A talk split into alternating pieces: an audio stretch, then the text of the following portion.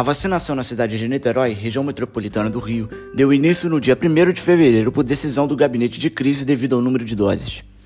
Os grupos iniciais são os idosos acima dos 90 anos, e as imunizações estão sendo realizadas em quatro policlínicas da cidade: Barreto, Vital Brasil, Itaipu e São Lourenço. E para receber a dose da vacina, o idoso deve apresentar um documento de identidade. De acordo com o jornal Hoje, a cidade já começou o primeiro dia de vacinação contra a Covid-19 em idosos com mais de 80 anos. Mas houve confusão nas filas em um dos postos de saúde, com muitas pessoas se aglomerando, principalmente os próprios idosos. Alguns deles não aguentaram ficar em pé e tiveram que se sentar, pois o estoque também ficou zerado.